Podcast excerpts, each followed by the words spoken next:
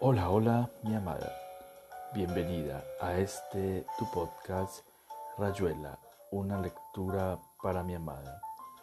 Recordándote que este podcast es realizado con todo el amor del mundo para ti. Hoy continuaremos con la lectura de algunos de los relatos de este maravilloso escritor llamado Julio Cortázar. Te amo, te amo con todo mi ser y todo mi corazón. Los venenos. El sábado, tío Carlos llegó a mediodía con la máquina de matar hormigas. El día antes había dicho en la mesa que iba a traerla y mi hermana y yo esperábamos la máquina imaginando que era enorme, que era terrible.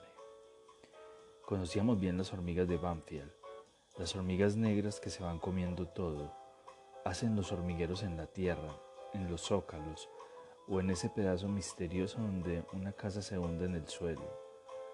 Allí hacen agujeros disimulados, pero no, no pueden esconder su fila negra que va y viene trayendo pedacitos de hojas. Y los pedacitos de hojas eran las plantas del jardín. Por eso mamá y tío Carlos se habían decidido a comprar la máquina para acabar con las hormigas. Me acuerdo que mi hermana vio venir a tío Carlos por la calle Rodríguez Peña. Desde lejos lo vio venir con el tilburí de la estación y entró corriendo por el callejón del costado gritando que tío Carlos había traía la máquina. Yo estaba en los, en los ligustros que daban a lo de Lila hablando con Lila y por el alambrado, contándole que por la tarde íbamos a probar la máquina. Y Lila estaba interesada, pero no mucho, porque a las chicas no les importan las máquinas y no les importan las hormigas. Solamente le llamaba la atención que la máquina echaba humo y que eso iba a matar todas las hormigas de casa. Al oír a mi hermana le dije a Lila que tenía que ir a ayudar a bajar la máquina y corrí por el callejón con el grito de guerra de Sitting Bull, corriendo de una manera que había inventado en ese tiempo y que era poco y que era correr sin doblar las rodillas, como pateando una pelota.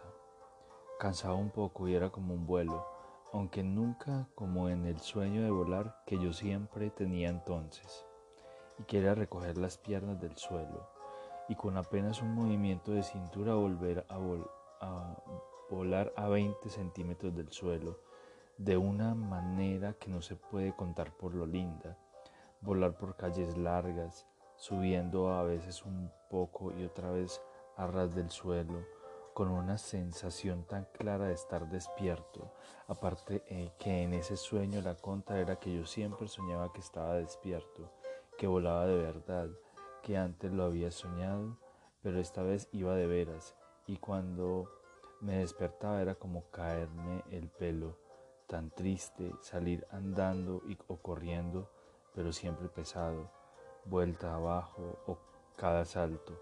Lo único un poco parecido era esta manera de correr que había inventado con las zapatillas de goma Cats Champion con puntera Daba la impresión del sueño, claro que no se podía comparar.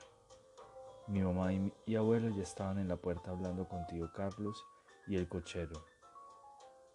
Me arruiné despacio porque a veces me gustaba hacerme esperar y como con mi hermana miramos el bulto envuelto en papel madera y atado con mucho hilos y sal que el cordero y tío Carlos bajaban a la venta lo primero que pensé fue que era una parte de la máquina, pero enseguida vi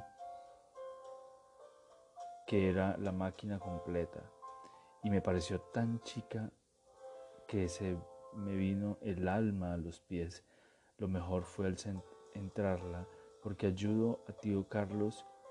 Eh, me di cuenta que la máquina estaba pesaba mucho y el peso me devolvió confianza.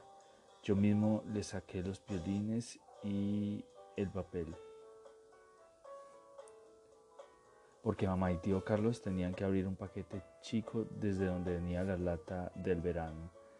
Y de entrada ya nos anunciaron que eso no se, no, no se tocaba y que era más sagrado. Habían muerto retorciéndose por toda la lata. Mi hermana se fue a un rincón porque se le había caído el interés por robo y un poco también por miedo. Pero yo la miré a mamá y nos reímos. Y todo aquel discurso era por mi hermana. A mí me iban a dejar manejar la máquina con veneno y todo. No era linda, quiero decir, que no era una máquina máquina. Por lo menos con una rueda que daba vueltas o un pito que echaba un chorro a vapor. Parecía una estufa de fierro negro, con tres patas combadas, una puerta para el fuego, otra para el veneno y de allí salía un tubo de metal flexible como el cuerpo de los gusanos, donde después se enchufaba otro tubo de goma con un pico. A la hora del almuerzo mamá nos leyó el manual de instrucciones y cada vez que llegaba a las partes del veneno todas, todos la miramos a mi hermana y abuelita volvió a decir que en Flores tres niños habían muerto por tocar una lata. Ya habíamos visto la calavera en la tapa y tío Carlos buscó una cuchara vieja y dijo que esa sería para el veneno y que las cosas de la máquina las guardaría en el estante de arriba del cuarto de las herramientas. Afuera hacía calor porque empezaba enero y la sandía estaba helada con las semillas negras que, se me, hacían, que me hacían pensar en las hormigas. Después de la siesta, la de los grandes porque mi hermana leía el Billy y yo clasificaba las estampillas en el patio cerrado, fuimos al jardín y tío Carlos puso la máquina en la rotonda de las hamacas donde siempre salían hormigueros. Abuela preparó brasas de carbón para cargar la hornalla y yo hice un barro lindísimo en una batea vieja. Revolviendo con la cuchara de albañil, Mamá y mi hermana se sentaron en las sillas de paja para ver, y Lila miraba entre el ligustro hasta que le gritamos que viniera, y dijo que la madre no la dejaba, pero que lo mismo veía. Del otro lado del jardín ya se estaban asomando las de Negri, que eran unos casos y por eso no nos tratábamos. Les decían la chola, la ela y la cufina, pobres. Eran buenas pero pavas y no se podía jugar con ellas. Abuelita les tenía lástima, pero mamá no las invitaba nunca a casa porque se armaban líos con mi hermana y conmigo. Las tres querían mandar la parada, pero no sabían ni rayuela, ni bolita, ni vigilante y ladrón ni el barco hundido, y lo único que sabían era reírse como sonzas y hablar de tanta cosa que yo no sé a quién le podía interesar. El padre era concejal y tenían Orpington Leonadas. Incluso nosotros creábamos Rhode Island, Rhode Island, que es mejor ponedora. La máquina parecía más grande, por lo negra que se la veía entre el verde del jardín y los frutales. Tío Carlos la cargó con brasas y mientras tomaba calor eligió un hormiguero y le puso el pico del tubo. Yo eché barro alrededor y lo apisoné pero no muy fuerte, para impedir el desmoronamiento de las galerías, como decía el manual. Entonces mi tío abrió la puerta para el veneno y trajo la lata y la cuchara.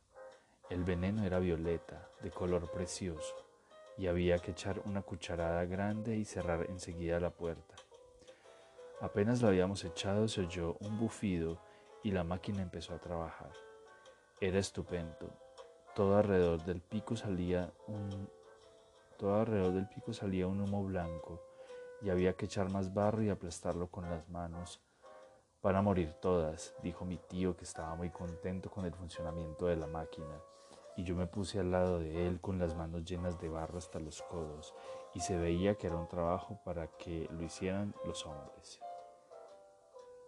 ¿Cuánto tiempo hay que fumar cada hormiguero, fumigar cada hormiguero? preguntó mamá. Por lo menos media hora, dijo tío Carlos. Algunos son larguísimos, más de lo que se cree. Yo entendí que quería decir dos o tres metros, pero había tantos hormigueros en casa que no podía ser que fueran demasiado largos.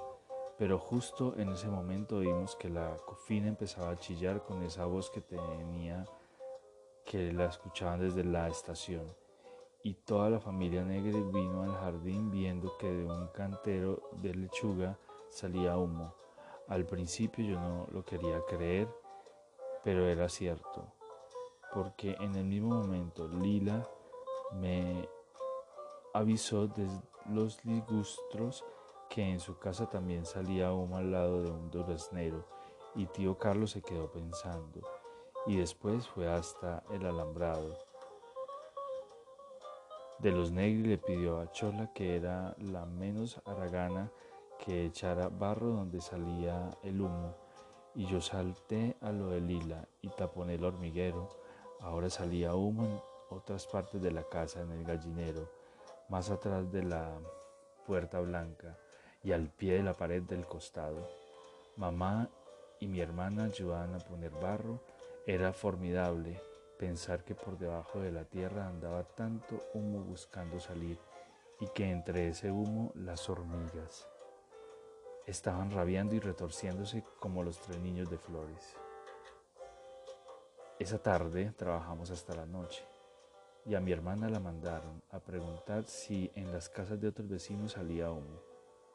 Cuando apenas quedaba luz la máquina se apagó y al sacar el pico del hormiguero yo cabe un poco con la cuchara de albañil y toda la cueva estaba llena de hormigas muertas. Tenían un color violeta que olía a azufre. Eché barro encima como en los entierros y calculé que había muerto unas cinco mil hormigas por lo menos. Ya todos se habían ido adentro porque era hora de bañarse y tender la mesa pero tío Carlos y yo nos quedamos a repasar la máquina y a guardarla. Le pregunté si podía llevar las cosas al cuarto de las herramientas y dijo que sí. Por las dudas me enjuagué las manos después de tocar la lata y la cuchara, y eso que la cuchara ya la habíamos limpiado antes. Al otro día fue domingo y vino mi tía Rosa con mis primos y fue un día en que jugamos todo el tiempo al vigilante y al ladrón con mi hermana, con Lila que tenía permiso de la madre. A la noche, la tía Rosa le dijo a mamá si mi primo Hugo podía quedarse a pasar toda la semana en Banfield porque estaba un poco débil de la pleuresia y necesitaba sol. Mamá dijo que sí y todos estábamos contentos. A Hugo le hicieron una cama en mi pieza y el lunes fue la sirvienta a traer su ropa para la semana. Nos bañábamos juntos y Hugo sabía más cuentos que yo, pero no saltaba tan lejos. Se veía que era de Buenos Aires. Con la ropa venían dos libros de Salgari y uno de botánica, porque tenía que preparar el ingreso a primer año. Dentro del libro venía una pluma de pavo real la primera que yo veía, y él la usaba como señalador. Era verde con un ojo violeta y azul, toda salpicada de oro. Mi hermana se la pidió, pero Hugo le dijo que no porque se la había regalado la madre. Ni siquiera se la dejó tocar, pero aún así porque me tenía confianza y yo la agarraba del canuto. Los primeros días, como tío Carlos trabajaba en la oficina, no volvimos a encender la máquina, aunque yo le había dicho a mamá que si ella quería, yo lo podía hacer andar. Mamá dijo que mejor esperáramos al sábado, que total no había muchos almacigos esa semana y que no se veían tantas hormigas como antes. Hay unas cinco mil menos, le dije yo, y ella se reía, pero me dio la razón. Casi mejor que no me dejara encender la máquina. Así Hugo no se metía, porque era de esos que todos lo saben y abren las puertas para mirar adentro, sobre todo con el veneno, el veneno mejor que no me ayudara. A la siesta nos mandaban quedarnos quietos porque tenía miedo de la insolación. Mi hermana, desde que Hugo jugaba conmigo, venía todo el tiempo con nosotros y siempre quería jugar de compañera con Hugo. A las bolitas yo les ganaba a las dos, pero al valero Hugo no sé cómo se las sabía todas y me ganaba.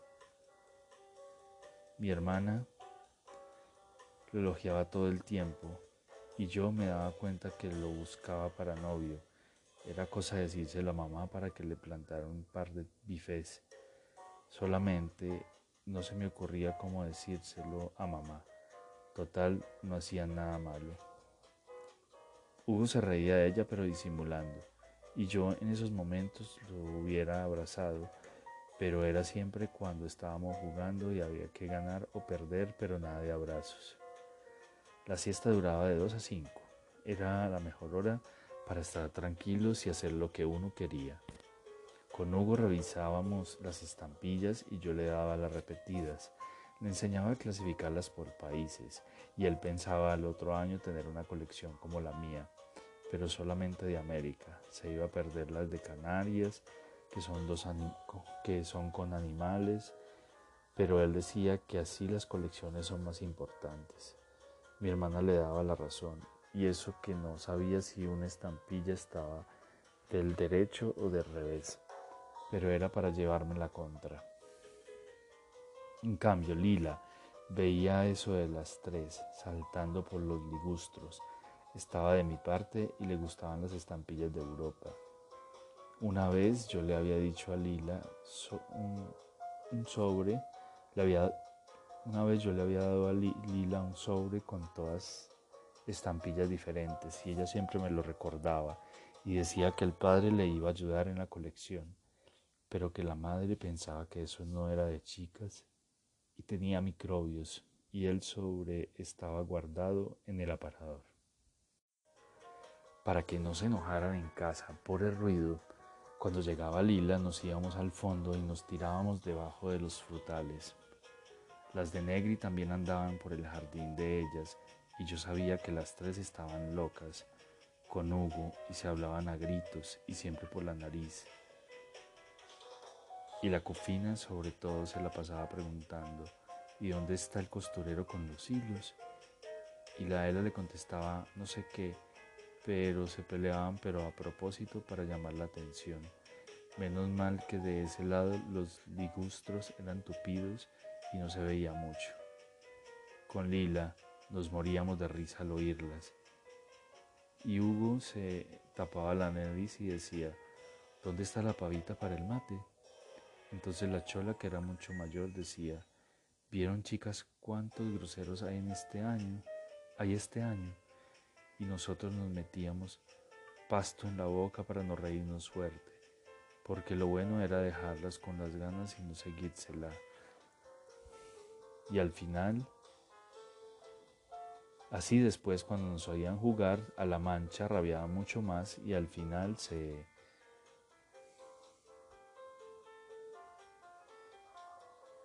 Se peleaban entre ellas hasta que salía la tía y las mechoneaba y las tres se iban adentro llorando.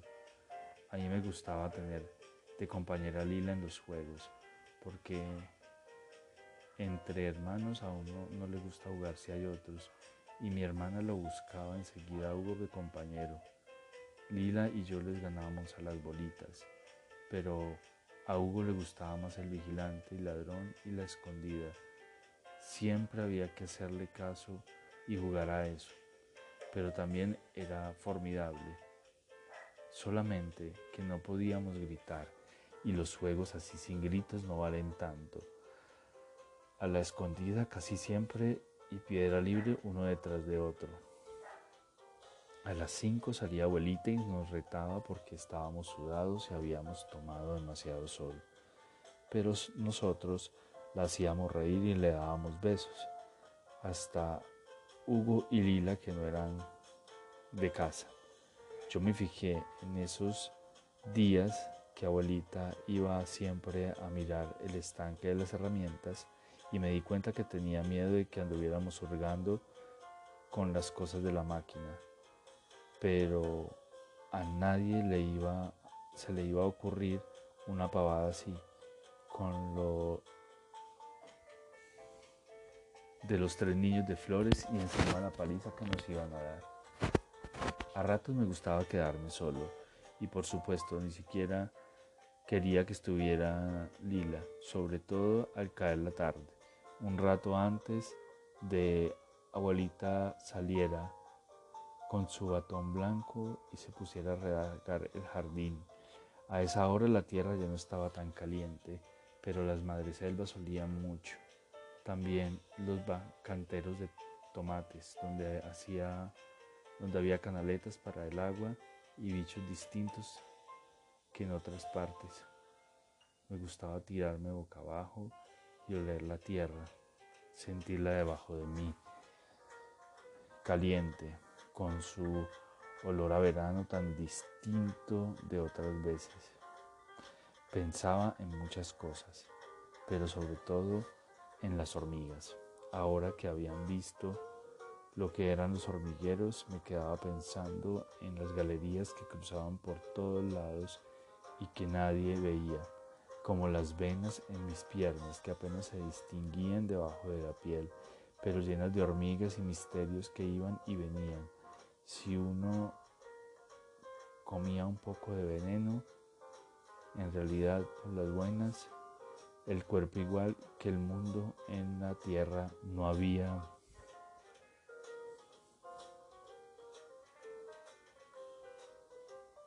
no había, peleaban hasta entre ellas que salía la tía y los mechoneaban, las tres se iban adentro llorando.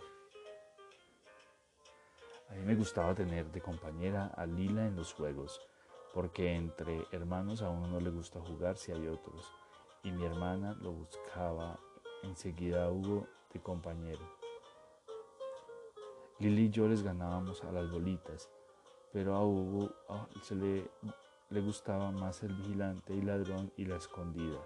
Siempre sabía que hacerle caso y jugar a eso, pero también era formidable solamente que no podíamos gritar y los juegos así sin gritos no valen tanto. A la escondida casi siempre me tocaba contar a mí. No sé por qué, porque me engañaban vuelta a vuelta. Y piedra libre, uno detrás de otro. A las cinco Salía abuelita y nos retaba porque estábamos sudados y habíamos tomado demasiado sol. Pero nosotros la hacíamos reír y le dábamos besos, hasta Hugo y Lila que no eran de casa. Yo me fijé en estos días que abuelita iba siempre a mirar el estante de las herramientas y me di cuenta que tenía miedo de que anduviéramos hurgando en las cosas de la máquina pero a nadie se le iba a ocurrir una pavada así, como lo de los tres niños amigos de Flores.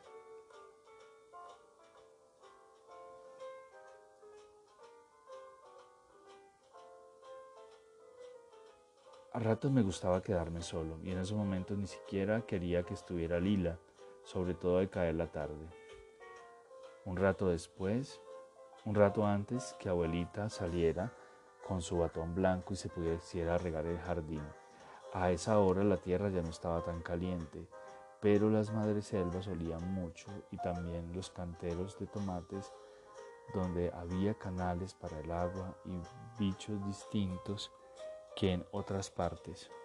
Me gustaba tirarme boca abajo y oler la tierra, sentirla debajo de mí muchas cosas, pero sobre todo en las hormigas. Ahora que había visto lo que eran los hormigueros, se, me, se quedaba pensando en las galerías que cruzaban por todos lados y que nadie veía, como las venas en mis piernas que apenas se distinguían debajo de la piel. pero llenas de hormigas y misterios que iban y venían. Si uno comía un poco,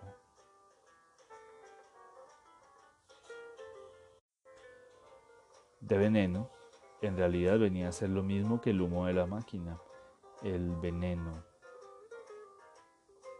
lo mismo que el humo de la máquina, del cuerpo igual que el humo en la tierra. También Hugo y yo nos íbamos a bañar y a última hora salíamos todo lo que todo a la vereda o mi hermana tocaba el piano en la sala y nosotros nos sentábamos en la balaustrada y nos veíamos volver a la gente del trabajo hasta que llegaban tío Carlos y todos lo íbamos a saludar y de paso a ver si trataba algún paquete en hilo rosa o en el Billiken.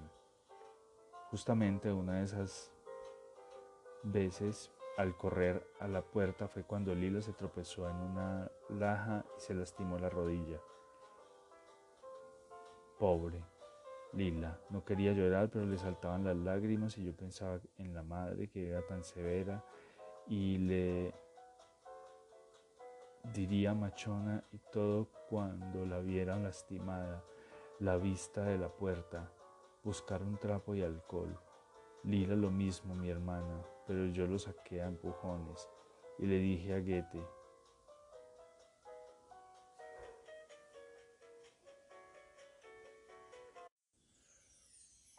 Hugo y yo hicimos la sillita de oro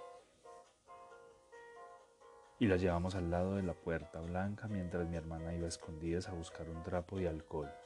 Hugo se hacía el comedido y quería curarla a Lila, lo mismo mi hermana para estar con Hugo pero yo lo saqué a empujones y le dije a Lila que aguantara nada más que un segundo y que si quería cerrar los ojos.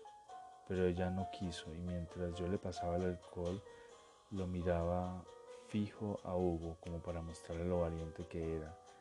Ya le soplé fuerte en la lastimadura y la venda quedó muy bien y no le dolía. Mejor andate enseguida a tu casa, le dijo mi hermana, así tu mamá no se cabrea. Después se fue Lila y yo empecé a aburrir con Hugo y mi hermana, que hablaban de orquestas típicas. Y Hugo había visto a De Caro en un cine y silbaba tangos para que mi hermana lo sacara en el piano. Me fui a mi cuarto a buscar el álbum de las estampillas. Todo el tiempo pensaba que la madre iba a retener a Lila, que a lo mejor estaba, estaba llorando y que se le iba la, iba a infectar la matadura como pasa tantas veces. Era increíble lo valiente que había sido Lila con el alcohol y cómo lo miraba a Hugo sin llorar ni bajar la vista. En la mesa de luz estaba la botánica de Hugo y asomaba el canuto de la pluma del pavo real. Como él me la me dejaba mirar, la saqué con cuidado y me puse al lado de la lámpara para verla bien. Yo creo que no había ninguna pluma más linda que esa. Parecían las manchas que, no, que se hacen en el agua de los charcos, pero no se podía comparar. Era muchísimo más linda, de un verde brillante con esos bichos que viven en los damascos y, tienen dos antenas largas como con una bolita peluda en cada punta. En medio de la parte más ancha y más verde se abría un ojo azul y violento, todo salpicado de oro, algo así como no se ha visto nunca. Yo de golpe me daba cuenta porque llamaba pavo real y cuanto más la mirada me pensaba en cosas raras, como en las novelas, y al final la tuve que dejar porque se la hubiera robado a Hugo y eso no podía ser. A lo mejor Lila estaba pensando en nosotros, salió en su casa, sola en su casa, que era oscura y con sus padres tan severos.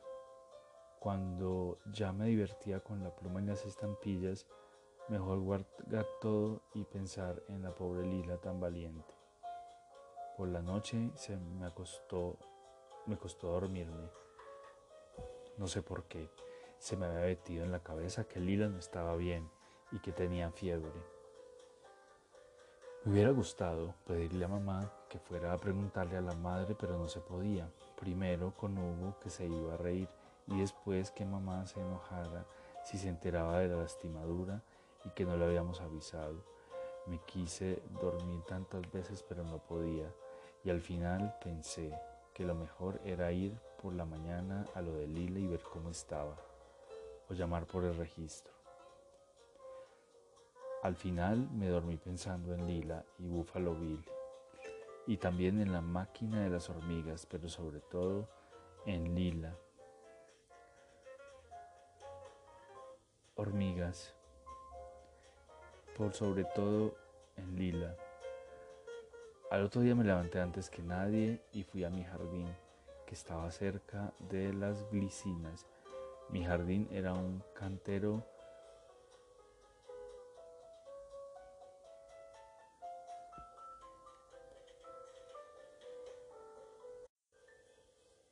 a y eso no podía ser. A lo mejor Lila estaba pensando en nosotros, sola en la casa, que era oscura, y con sus padres tan severos, cuando yo me divertía con la pluma y las estampillas, mejor guardar todo y pensar en la pobre Lila tan valiente.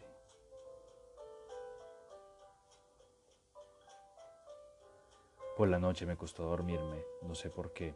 Se me había metido en la cabeza que Lila no estaba bien y que tenía fiebre. Me hubiera gustado pedirle a mamá que fuera a preguntarle a la madre que no se podía, primero con Hugo, que se iba a reír, y después que mamá se enojaría si se enteraba de la lastimadura y que no le habíamos avisado. Me quise morir, me quise dormir tantas veces pero no podía, y al final, como estaba y Búfalo Bill en Lila y también en la máquina de las hormigas, pero sobre todo en Lilia. En Lila. Al otro día me levanté antes que nadie, fui a mi jardín, que estaba cerca de las glicinas. Mi jardín está, era un cantero nada más que mío, que abuelita me, me había dado para que yo hiciese lo que quisiera. Una vez planté alpiste después de butatas, pero ahora me gustaban las flores y sobre todo mi jazmín del cabo, que es el color más fuerte sobre todo de noche. Y mamá siempre decía que mi jazmín era el más lindo de la casa, con la pala cavando despacio alrededor del jazmín, que era lo mejor que yo tenía y al final lo saqué con toda la tierra pegada a la raíz. Así se Así fui a llamarla a Lila, que también estaba levantada y no tenía nada en la rodilla. Al otro día me levanté antes que nadie y fui a mi jardín, que estaba cerca de las glicinas. Mi jardín era un cantero nada más que mío, que abuelita me había dado para que yo hiciese lo que quisiera.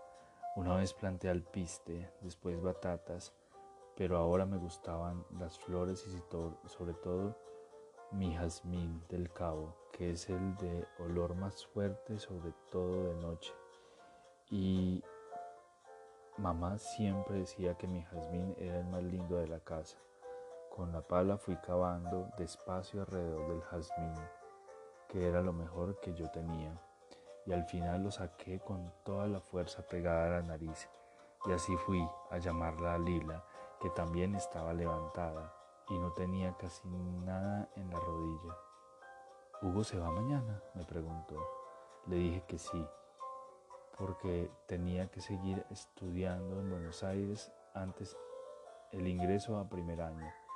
Le dije a Lila que le traía unas cosas y ella me preguntó qué eran. Entonces, y entonces por entre el ligustro le mostré mi jazmín y le dije que se lo regalaba y que si quería la iba a ayudar a hacerse un jardín para ella sola. Lila dijo que el jardín, el jazmín era muy lindo y le pidió a la madre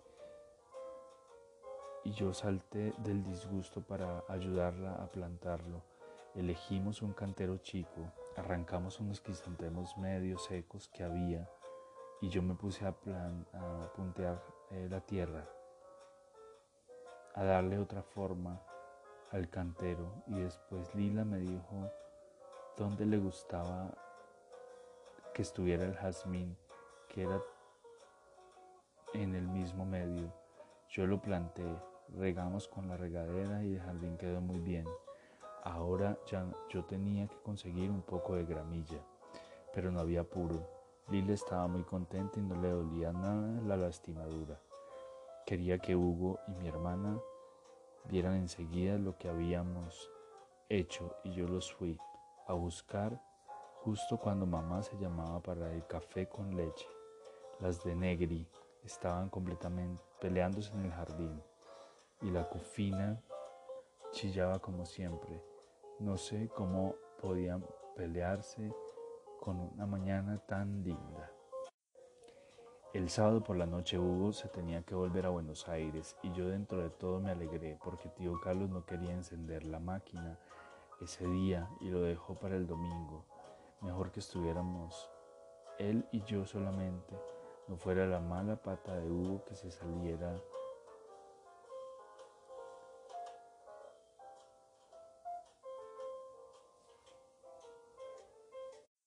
se saliera envenenado o cualquier cosa. Esa tarde lo extrañé y sabía tantos cuentos y aventuras de memoria, pero peor era mi hermana que andaba por toda la casa como sonámbula y cuando mamá le preguntó qué le pasaba dijo que nada, pero ponía una cara de mamá, se quedó mirándola y al final se fue diciendo que algunas se creían más grandes de lo que eran y eso que ni asomarse a solas sabían.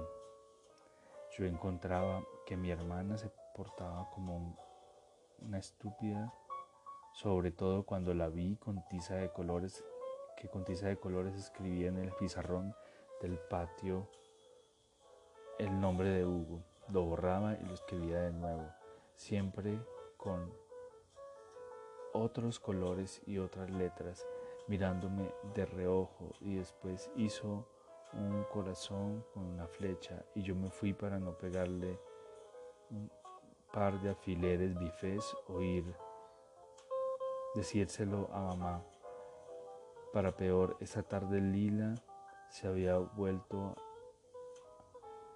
a su casa temprano, diciendo que su, la madre no la dejaba quedarse por culpa de la lastimadura. Hugo le dijo que a las 5 venían a buscarlo de Buenos Aires y, y que porque no se quedaba hasta que él se fuera. Pero Lila dijo que no podía y se fue corriendo sin saludar. Por eso cuando lo vinieron a buscar, Hugo tuvo que ir a despedirse de Lila y la madre, y después se despidió de nosotros y se fue contento diciendo que volvería el otro fin de semana. Esa noche yo me sentí un poco solo en mi cuarto, pero por otro lado era una ventaja sentir que todo era de nuevo mío y que podía apagar la luz cuando me daba la gana. El domingo al levantarme oí que Manuel, oí, oí que mamá hablaba por el alambrado con el señor Negri. Me acerqué a decir buen día y el señor Negri estaba diciéndole más que en el cantero de las lechugas donde salía humo el día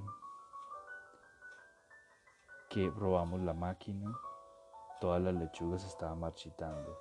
Mañana le dijo que era muy raro porque el prospecto de la máquina decía que el humo no era dañino para las plantas. Y el señor Negri le contestó que no, hay que fiarse de los prospectos que lo mismo es como los remedios que cuando uno lee el prospecto se va a curar del todo y después a lo mejor acaba entre cuatro velas.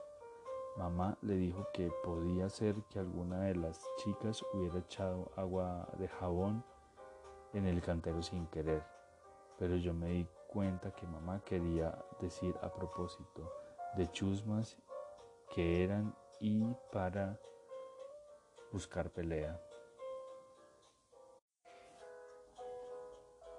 Y entonces el señor Negri dijo que iba a averiguar, pero que en realidad si la máquina mataba a las plantas no se veía la ventaja de tomarse tanto trabajo. Mamá le dijo que no iba a comparar unas lechugas de mala muerte con el estómago que hacen las hormigas en los jardines, con el estrago que hacen las hormigas en los jardines, y que por la tarde íbamos a encender y si veían humo que avisaran que nosotros iríamos a tapar los hormigueros para que ellos no se molestaran. Abuelita, me llamo para tomar el café y no sé qué más se dijeron, pero yo estaba entusiasmado pensando que otra vez íbamos a combatir a las drogas. Me pasé la mañana leyendo Raffles, aunque no me gustaba tanto como Buffalo Bill y otras novelas. A mi hermana se le había pasado la loca y andaba cantando por la casa. En una de esas le dio por pintar a los, los lápices de colores y vino donde yo estaba. Y antes de darme cuenta que ya había metido la nariz en lo que hacía, lo que yo hacía, injusto para casualidad, que acababa de escribir mi nombre, que me gustaba escribirlo en todas partes, y el de Lilla, que por pura casualidad había escrito al lado mío. Cerré el libro, pero ella ya había leído y se puso a reír a carcajadas y me miraba como con lástima. Y yo me le fui encima, pero ella chilló y oí que mamá se acercaba. Entonces me fui al jardín con toda la rabia. En el almuerzo ella me estuvo mirando, mirando con burla todo el tiempo y me hubiera encantado pegarle una patada por abajo de la mesa. Pero era capaz de ponerse y gritar a la tarde. Íbamos a encender la máquina, así que me aguanté y no dije nada. A la hora de la siesta me trepé al sauce a leer y a pensar, y cuando a las cuatro y media salió el tío Carlos de dormir, cebamos mate y después preparamos la comida. Y yo hice dos palanganas de barro. Las mujeres estaban adentro y hacía calor, sobre todo al lado de la máquina que era noticia, que era a carbón. Pero el remate es bueno, para eso si se toma amargo y muy caliente. Habíamos elegido la parte del fondo del jardín cerca de los gallineros, porque parecía que las hormigas estaban refugiando en esa parte.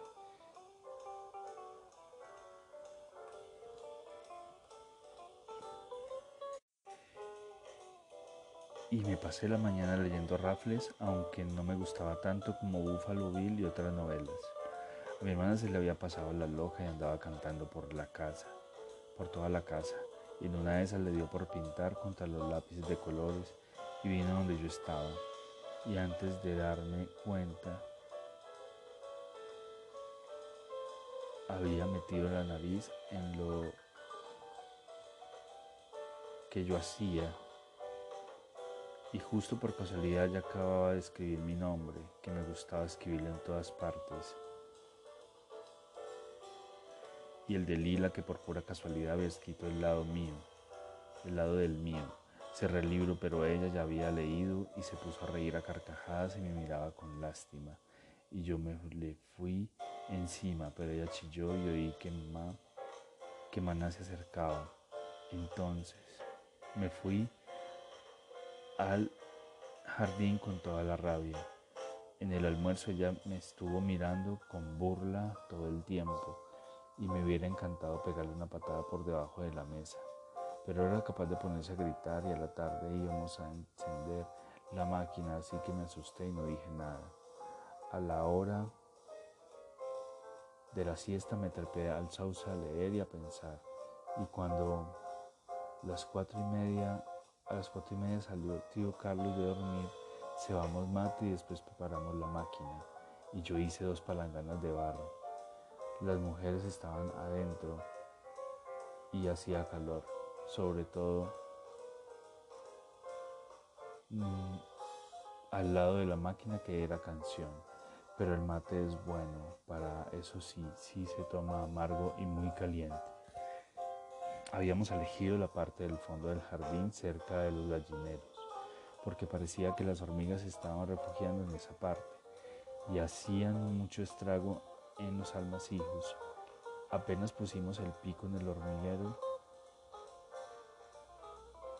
mucho estrago en los almacijos. Apenas se puso el pico en el hormiguero, un grande empezó a salir humo por todas partes y hasta que por entre los ladrillos del, piso del gallinero salía, yo iba de un lado a otro taponando la tierra y me gustaba echar el barro encima y aplastarlo con las manos hasta que, dejaba salir el humo.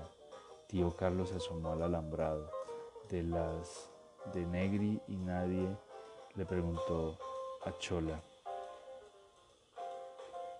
que era la menos onza, si no salía humo en su jardín y ella cufina amarraba su desprecio y andaba por todas partes mirando porque a tío Carlos le tenían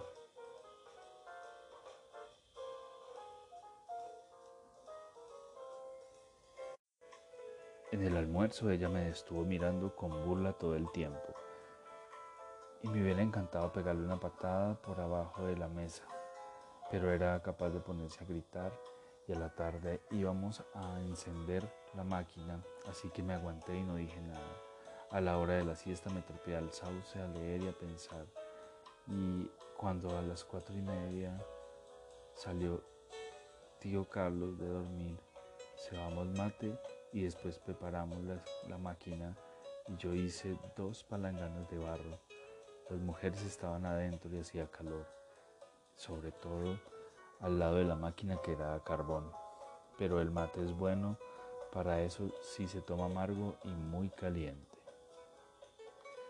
Habíamos elegido la parte del fondo del jardín cerca de los gallineros, porque parecía que las hormigas estaban refugiando en esa parte y huracán, mucho menos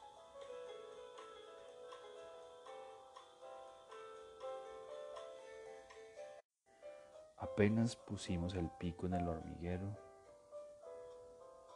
más grande empezó a salir humo por todas partes y hasta por entre los ladrillos del piso del gallinero salía. Yo iba de un lado a otro taponando la tierra y me gustaba echar el barro encima y aplastarlo con las manos hasta que dejaba de salir el humo. Tío Carlos asomó al alambrado de las de Negri y le preguntó a la chola que era la menos, quién era la menos onza, si no salía humo en su jardín. Y la cufina armaba un gran revuelo y andaba por todas partes mirando por qué a tío Carlos le tenía mucho respeto, pero no salía humo del lado de ellas. En cambio oía que Lila me llamaba y fui corriendo al ligustro y la vi que estaba con su vestido de lunares anaranjados, que era el que más me gustaba, y la rodilla vendada. Me gritó que salía humo de su jardín, y él era y el que era solamente suyo, y yo ya estaba saltando el alambrado con una de las palanganas de barro mientras Lila me decía afligida que al ir a ver su jardín había oído que hablábamos con las de Negri y que entonces justo al lado de donde habíamos plantado el jazmín empezaba a salir humo. Yo estaba arrodillado echando barro con todas mis fuerzas. Era muy peligroso para el jazmín recién trasplantado y ahora con el veneno tan cerca, aunque el manual decía que no, pensé que si no podría cortar la galería de las hormigas unos metros antes del cantero pero antes de nada eché el barro y taponé la salida lo mejor que pueda. Lila se había... No podría cortar la galería, pero antes de nada eché el tema, eché el, la salida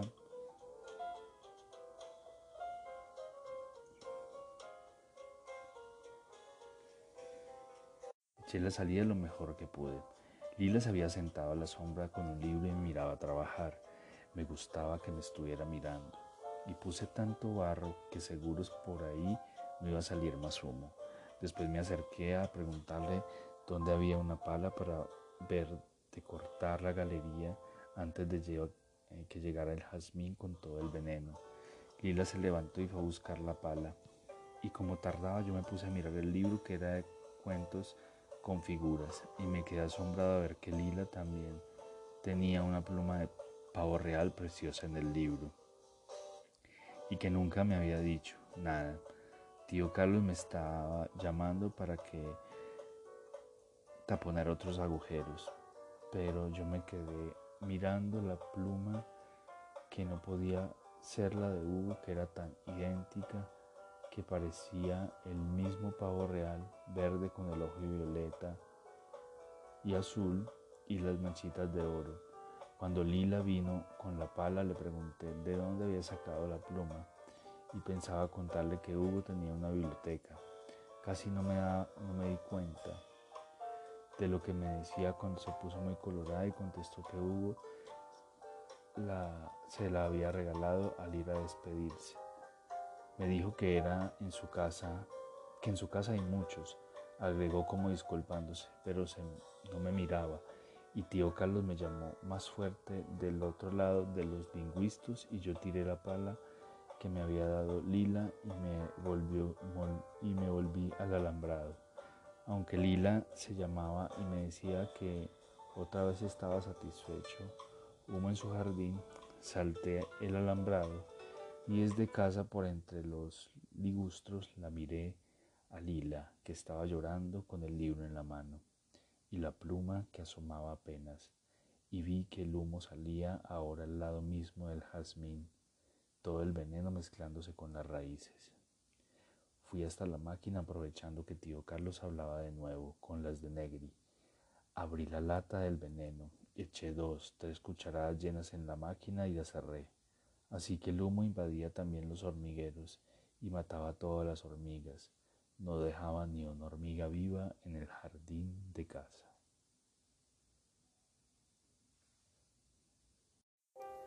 Y aquí termina Rayuela, una lectura para mi amada. Espero te haya gustado este relato. Te amo, te amo con todo mi ser y todo mi corazón.